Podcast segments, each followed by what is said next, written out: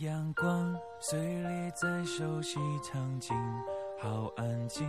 一个人能被多少的往事斩不清？谁的笑，谁的温暖了手心？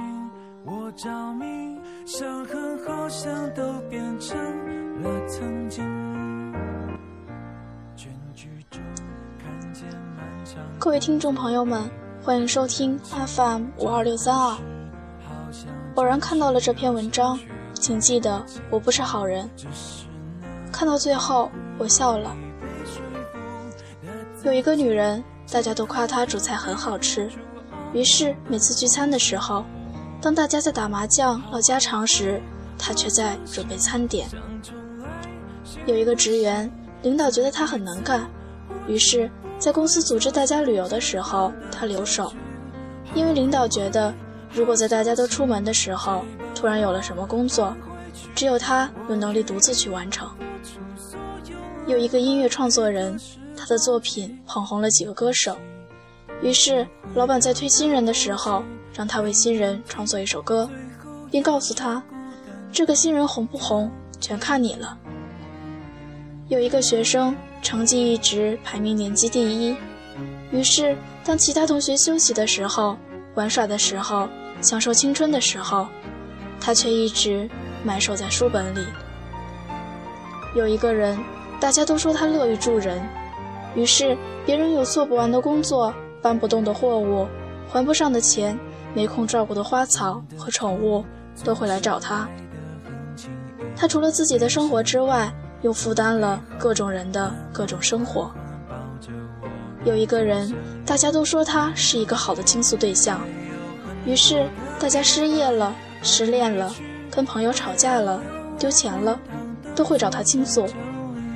他每次都停下手边的工作，听大家的困扰，并挖空心思给予对方劝解与安慰。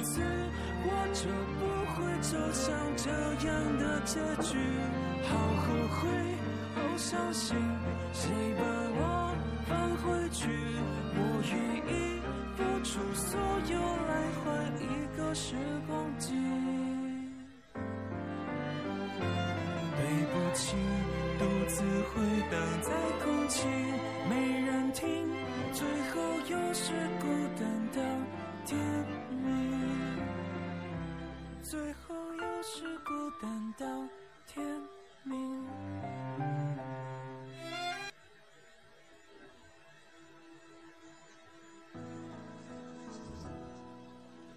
如果那个一直煮菜的女人有一天因为某种原因没有为大家准备餐点，大家应该会说，她什么时候变得这么自私懒惰？大家不也是看她做菜好吃，抢她做的吗？自己有点本事就不知道北了。如果那个能力很强的职员有一天只是做了自己分内的工作，经理应该会说，这样的员工真是没有集体荣誉感。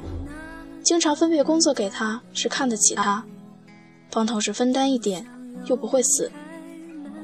如果那个创作人的歌碰巧没有捧红那个新人，老板应该会说：“这个人对工作太不负责了，明知道是公司砸重金的新人，却不用尽全力创作，摆明了是让公司的钱打水漂吗？”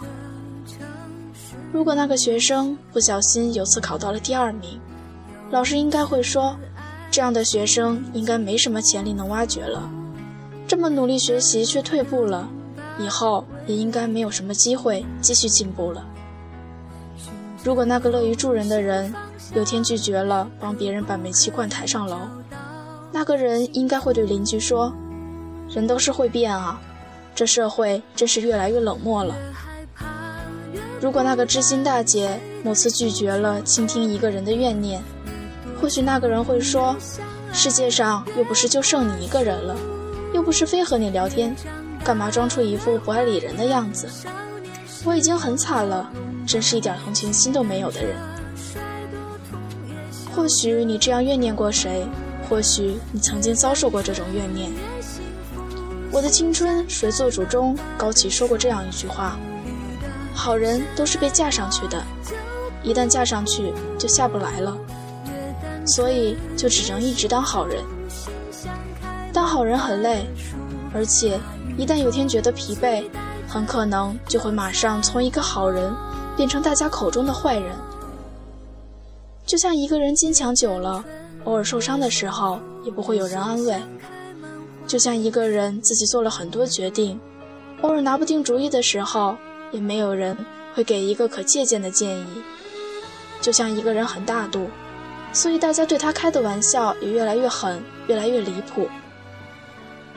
我不要做个好人，我只想要好好的保护自己。所以，请记得，我不是个好人。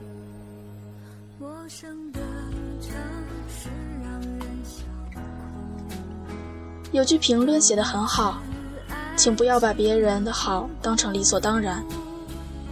其实这是一种道德绑架的行为。